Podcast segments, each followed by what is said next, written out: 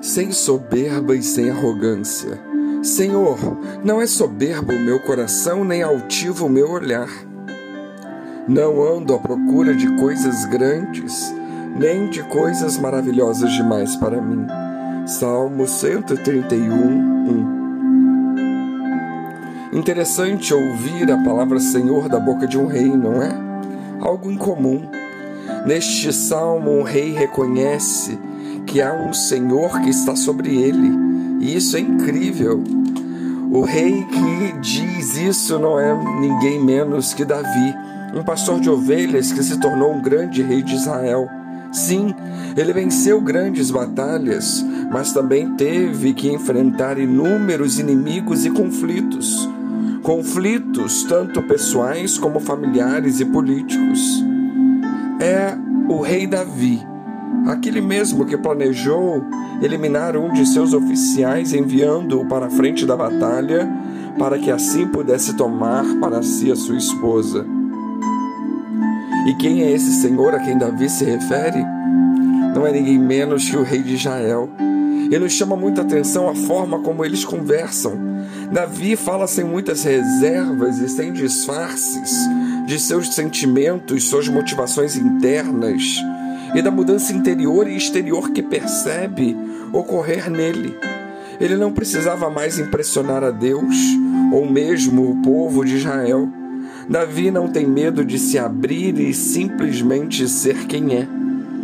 Ele se sente livre à vontade para fazer isso na presença do Eterno que saudável é a visão que Davi tem sobre Deus. E ele diz para Deus: O meu coração não é orgulhoso. Do que será que Davi está falando aqui? A palavra coração nos leva a pensar numa vivência interior, consigo mesmo ou até talvez numa motivação secreta. Parece que aqui o coração de Davi vive algo diferente de que vive em outros momentos a ausência do orgulho. É como se Davi experimentasse um tipo de libertação de si mesmo. Mas como um rei, como Davi, que realizou tão grandes feitos e que experimentou sucesso e aplausos, glória, chega dessa forma na presença de Deus? Como foi possível que o desejo de sucesso e poder não mais tomasse conta dele? Provavelmente seja pelo fato de Davi ter feito uma descoberta, uma descoberta incrível. Ele percebeu que é no coração que o orgulho se esconde. Antes de estar no que fazemos, antes de estar nos atos externos do nosso comportamento, o orgulho está no nosso coração, no que somos interiormente. Reconhecer isso é fundamental para a verdadeira transformação ocorrer. De nada adianta cuidarmos para que os nossos atos não sejam orgulhosos. É necessário que o nosso coração seja transformado. É aí que acontece a grande milagre, a grande transformação. É quando estamos na presença de Deus que esse milagre acontece. Aqui Davi não é mais aquela criança irrequieta e chorosa que deseja o seio ou o colo de sua mãe. Ele experimentou a transformação do seu coração. A sua relação com Deus agora se dá de coração para coração. Ele encontrou o que buscava e o orgulho não fazia mais sentido. Mas será que não poderia estar oculta uma incoerência quando ele diz que os seus olhos não são arrogantes?